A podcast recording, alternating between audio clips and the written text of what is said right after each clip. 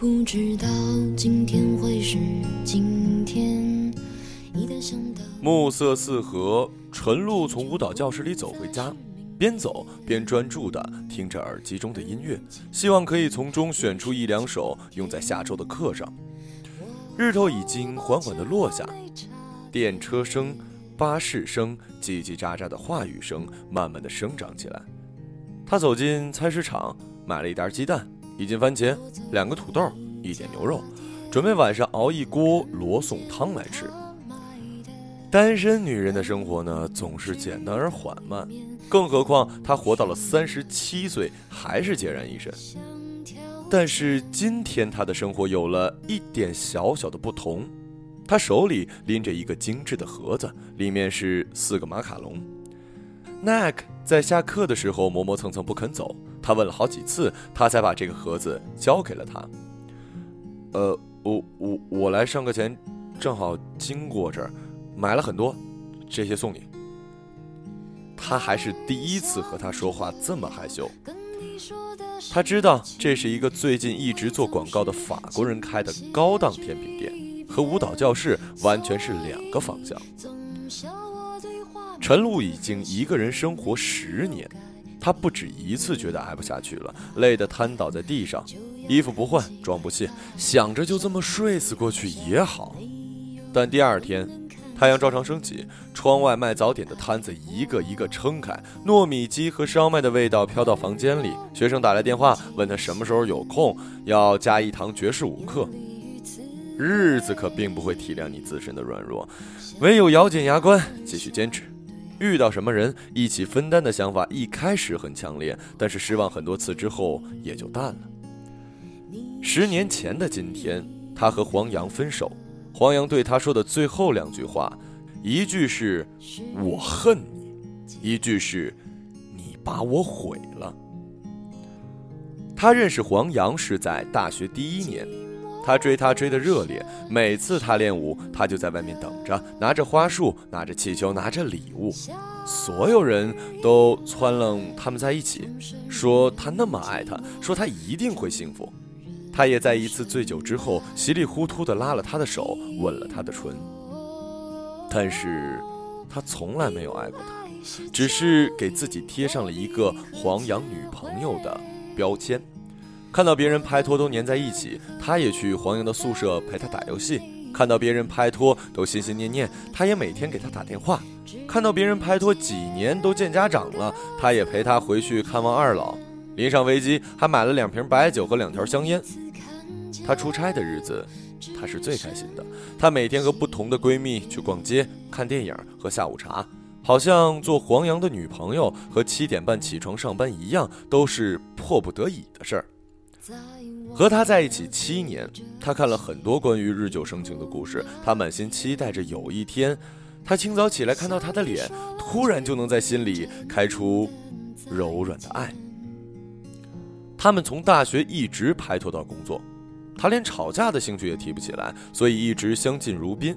两个人工作稳定了，两家家长都见过了，婚房也买好了，等房子装修好就办婚礼。他突然有一个月没来月经，黄洋欣喜若狂地说：“有了就要生下来。”他听了这句话，犹如晴天霹雳，仿佛逃离他的最后一道门也关上了。她当时唯一的念头就是，哪怕怀孕了，也要打掉孩子，然后逃离他。她一想到今后十几年都要跟黄洋睡在一张床上，照顾着他们的孩子，就满心绝望。幸好她没怀孕，只是因为婚礼将近的紧张，导致了内分泌失调。他终于对黄洋说了分手。他不想和一个不爱的人结婚，因为他不想一辈子都不知道什么是爱。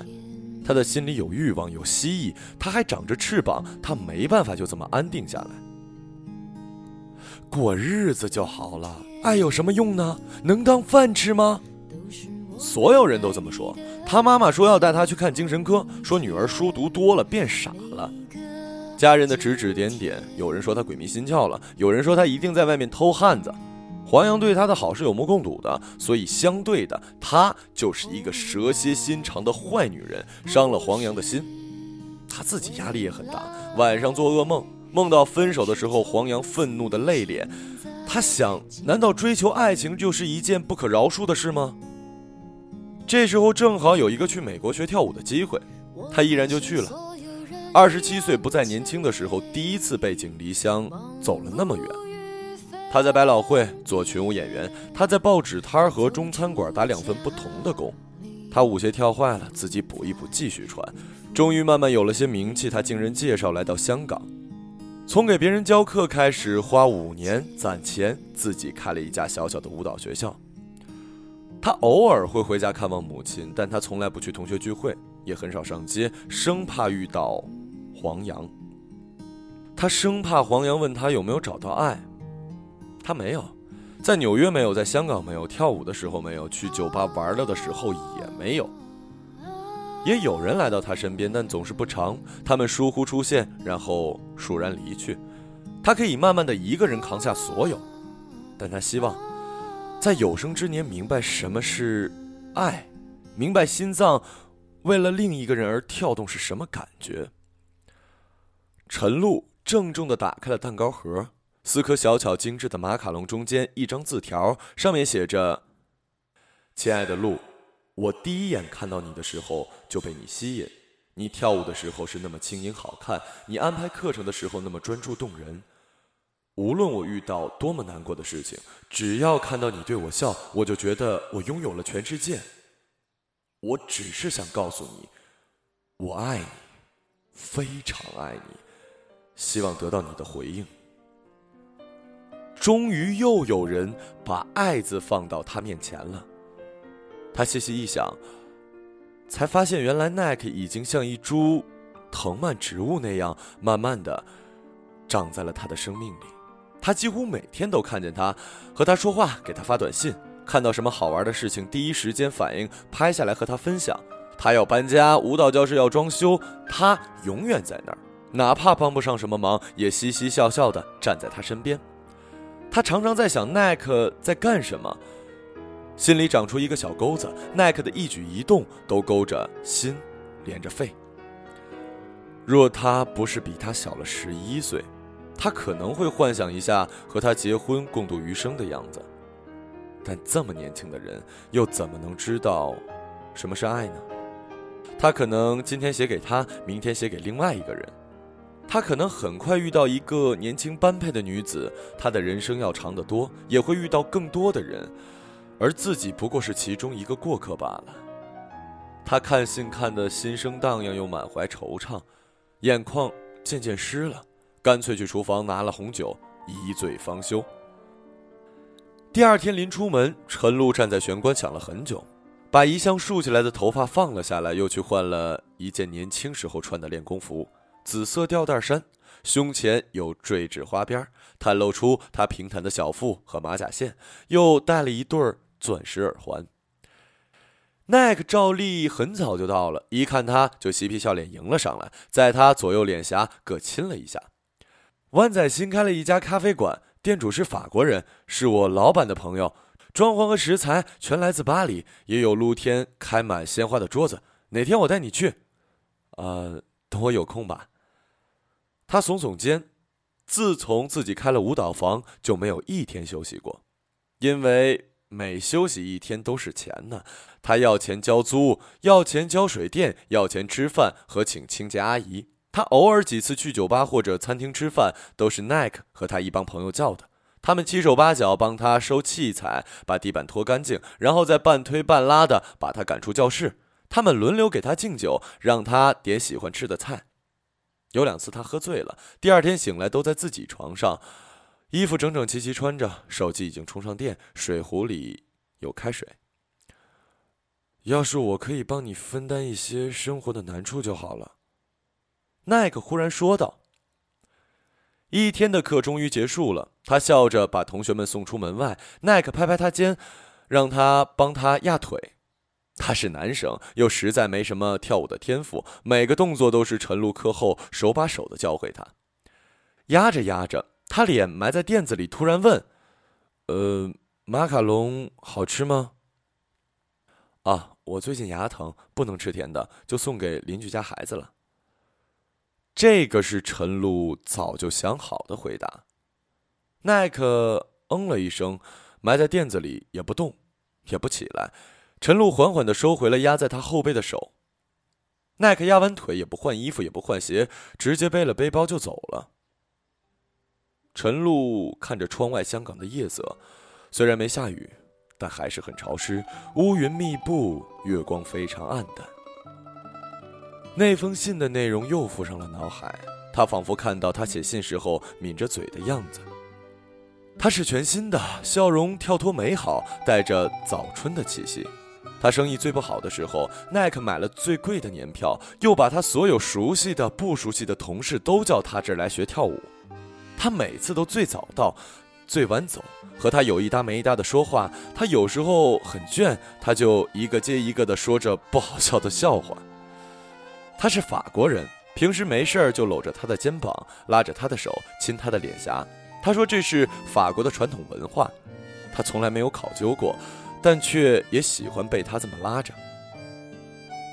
但是他看完信之后，今天上课的时候再拉他的手，就好像发生了微妙的变化。他的气息扑面而来，他不退不让地看着他，他真是一个好看的男子，挺拔硬朗，眼睛是深蓝色，睫毛又卷又密。他不敢动，生怕自己一张嘴就吻了上去，或者身体一软跌在他怀里。正好音乐也停了，他立刻收回了手去换 CD，一路上还差点左脚绊了右脚。他的心脏因为想着耐克而跳得越来越快，不知不觉起了一手臂的鸡皮疙瘩。他想，他一生中如果有机会遇到爱，就一定在此刻。他如果要把自己的心交给谁，也一定是耐克。他想着，如果他和谁谈恋爱，一定会比黄洋在一起显得更轻松快乐。只是她偏偏已经成了三十七岁的老太婆，而奈克还是一个二十六岁的少年郎。他只会越来越老，皮肤松弛，色斑显现，皱纹爬上脸颊；而他，则会奔向他最好的年纪，五官分明，西装笔挺，肩膀越来越有担当。他总有一天会离开他，去寻找更合适、更年轻的女子。他们在遇见的那一刹那，就注定。会错过。陈露昏昏沉沉的到了家，他也不开灯，一个人在黑暗里坐了很久，觉得有水滴声音，才发现自己流了一脸的泪。他去了洗手间，开了灯，看着自己红红的泪眼。他和黄洋分手的时候众叛亲离，饶是那样，他也一滴眼泪都没掉。他胡乱套上 T，想要出门买些吃的，一打开铁闸门，就看到奈克站在门口。你怎么知道我住在这儿啊？他惊得跳起来，又觉得自己好像反应过激。有一天你喝醉了，我送你回去，你在的士上这么说的。他始终站在暗影里，脸上的表情明明灭灭，看不清楚。哦，他胸腔里满是话语，却怎么也剪不出一句适当的，唯有沉默。我刚才跟了你回家。奈克说：“哦，我看见你哭了，我看见你的肩膀微微起伏，你脸上有泪光。”他继续说，声音传入他的身体里去。我一直觉得你是爱我的，所以才写了那封信。他仔仔细细的解释给他听。我也是爱你的，我不说什么爱你一辈子的承诺，因为我知道人生难料。但我很肯定，我此时此刻是爱你的，我这一生，从未如此肯定过。他终于扬起脸，看着他的脸，他小心翼翼，眉宇间的纹路显示出他的紧张。黑暗中，他的心跳是那么大声，陈露知道，他是认真的了。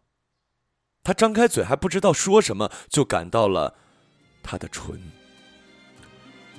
火热的、滚烫的男人的唇，湿润的、柔软的男人的舌头，他在他的口中攻城略地，仔仔细细舔过他的嘴角、他的牙齿。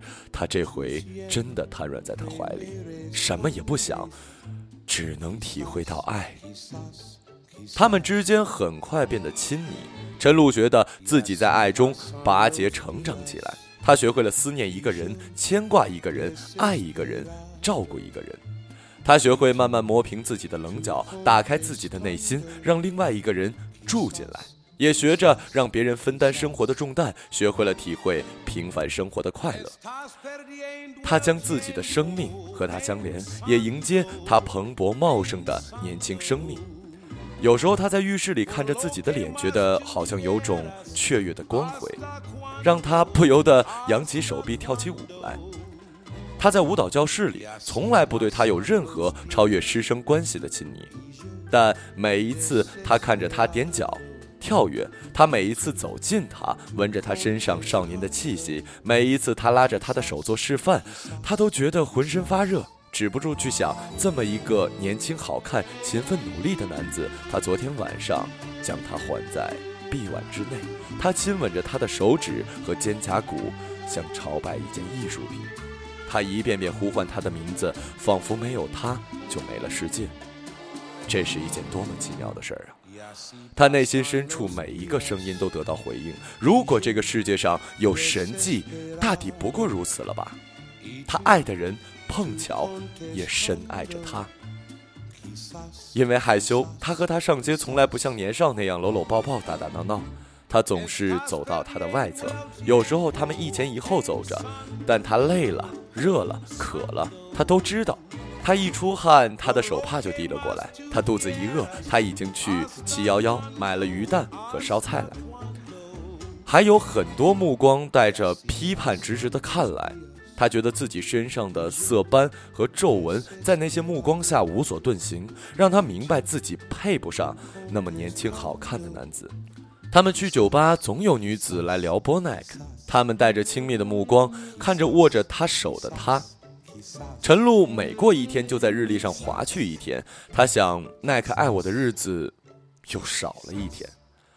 虽然从来不奢望太多，但他慢慢的就和耐克约会了一个月、三个月、一年。慢慢的，越来越多的人也知道了。舞蹈教室里每一个人都走来跟他说，他变得更开心了。他开始露出发自内心的微笑。他开始放纵自己去享受生活。他迷上了年轻人的电动游戏，会一边喝着啤酒，吃着薯片，看着肥皂剧。他也不知不觉地习惯了上街挽着他的手臂。他的生活并没有翻天覆地的变化，而是充满了温馨的小事儿。就像他时不时送给他的小礼物或者水果糖一样，让他不知不觉活得快活宁静。直到有一天，他接到了巴黎家中的来电。他奶奶病重，要他回去陪伴最后几天。他像头受伤的羊羔，坐在他床边。他煮了一些芒果西米露，希望可以安慰他。我奶奶最疼我。我小时候，爸爸妈妈在尼斯工作，他们忙到连电话给我打的时间都没有，身边只有我奶奶照顾我。我说我要来香港的时候，奶奶很兴奋。她一辈子都没有走那么远，但她已经病了，不能长途旅行。她说：“要不你给我找一个香港媳妇儿回来吧。”我奶奶最会做衣服，荷叶边的、大开领的、裙摆摇曳开着像美人鱼的尾巴，他都会做。他要教我，我死也不学。他说：“等我生了女儿，就交给我女儿。”媳妇儿。和“女儿”两个字触动了陈露，他微微颤了颤，咬着下唇，把嘴唇咬出血来，才稳住。他应该找一个和他年龄相仿、可以很快结婚、生很多孩子的姑娘，而不是和自己这个也不知道生不生得出孩子的老女人混在一起。他这么想。他瞄了一眼日历，他的好日子要到头了。奈克要赶在第二天早晨八点的飞机飞去巴黎。那一晚，他要了她一次又一次，直到两个人谁都没力气了。他紧紧地把她箍在怀里，深深地呼吸着有她的空气。奈克被吓坏了，他被勒得很疼，但也没有推开他。又不是生离死别，我最多一个月就回来了。要是我一个月还不回来，你就来巴黎看我，好不好？他说。陈露在他怀里默默点头，无声的说了一句：“再见。”香港是冬天，悉尼却是夏天。天空蓝得明晃晃的，每一朵云都有漂亮的形状。陈露每一天晒着太阳，走去现代舞大师 Oliver 的班里上课，仔细研究脚尖的弧度、指尖的开合。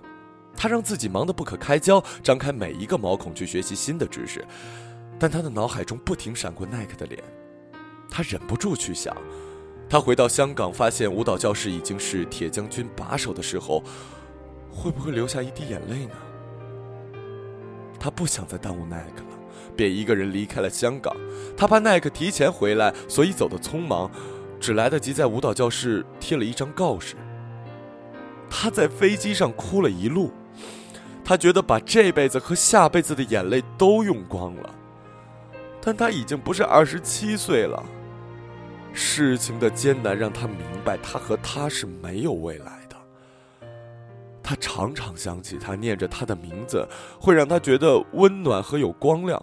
他会在生命里一直留着一个位置给那个教会他爱的人。不管他在不在身边，不管他还有没有机会见到他，他是因为太爱他，所以才离开他。他想，他会哭吧。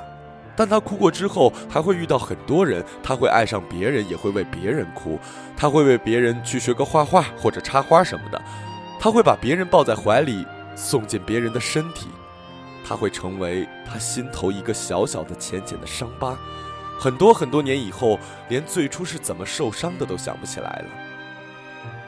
他走着走着就走到了家门口，他租住在一块非常狭小的阁楼。他觉得有谁跟着他，他每一次回头，他就不见了。他继续走，又有种熟悉的感觉。他忽然想起了，这种味道源自哪儿？那是去年奈克生日送给他的古龙香水，他专门学了之后自己配的，全世界独一无二的味道。他愣在那儿，不敢向前，也不敢回头。他用双手掩住嘴，小声啜泣，忍不住痛哭起来。你哭成这样，我也不好怪你什么了。他被拥入一个熟悉的怀抱，他哭得越发厉害了，捶着他的胸膛，鼻涕眼泪蹭到他的衬衫上。他将他拉开，但他死死地握住他的手。我一查你在悉尼，我就飞过来了。我可没有备用的衬衫哦。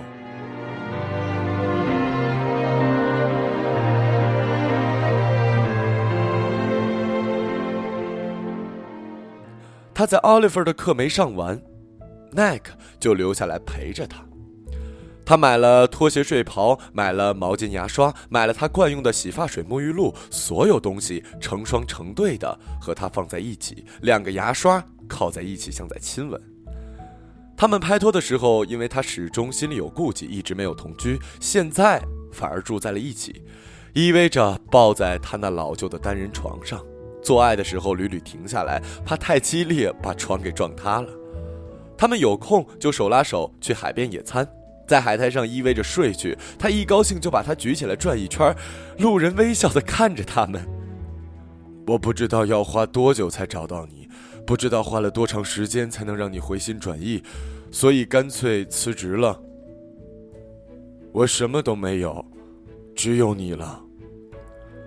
他像赖皮狗一样坐在他小小的椅子上，看着他给他做肉酱意粉。在这个完全陌生的城市里，他和他一样都是一无所有的人。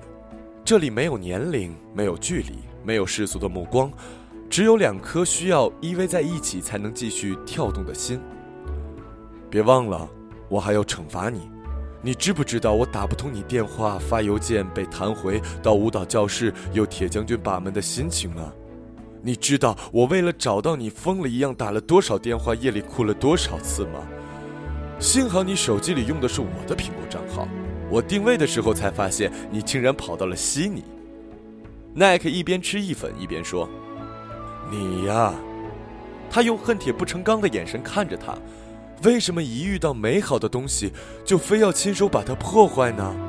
你那么聪明，那么努力，又那么性感，你为什么对自己那么没自信？我这么爱你，掏心掏肺的对你，从一开始见到你就爱上了你，你还没察觉的时候就已经默默的对你好，你为什么对我那么没有信心？对不起。他轻声说，羞愧的无地自容起来。他站在满屋子他的脏衣服和薯片袋中间。时间无声的流逝，世界缓缓的转动，有些事情在发生，有些事情在离开，而他的爱让他成为一个安宁而幸福的人。你呀，你呀，他有点恨铁不成钢地说：“我既然爱你，就是爱你这个人，爱你的勇敢和聪明，爱你的年龄和阅历，爱你那几条细小的眼纹，我毫无保留的爱你。”你有权利辜负我，但没有权利辜负爱。他缓缓的凑上来，一点一点，一寸一寸，沉落的心跳比他们的初吻那次还要快。他在他唇边呢喃的说：“我要惩罚你，永远待在我的身边。”他迫不及待的就要答应他。他想着课程结束之后回到香港，他要和他住在一起。他要在他去公司面试的时候在楼下等他。他要带他去见父母。如果他要生孩子，他就跟他结婚生孩子。当然，他还来不及说好的，就沉入了他的温柔和爱中。爱情往往是最意料之外的时候来临。她年轻的时候骄傲美丽，觉得拥有全世界，唯独没有爱情。她羡慕别的女孩子为男朋友的一句话就哭哭笑笑，她自己的心像一滩死水一样。她对任何事情感觉遥远而疏离。他三十七岁的时候已经习惯了一个人的生活，也失去了对爱的奢望。但这一切不屈不挠地找上了门儿。她执着地待在他的生命里。他望向他的目光里充满了炙热的爱，他从来没有办法把手从他的身上挪开，他拥抱他结实的双臂，让他觉得他拥有了整个世界。他或许真的会爱上别人，但至少此时此刻他们还拥有彼此。他们或许并不能相扶一起死去，但起码他们一起丰盛的生活过。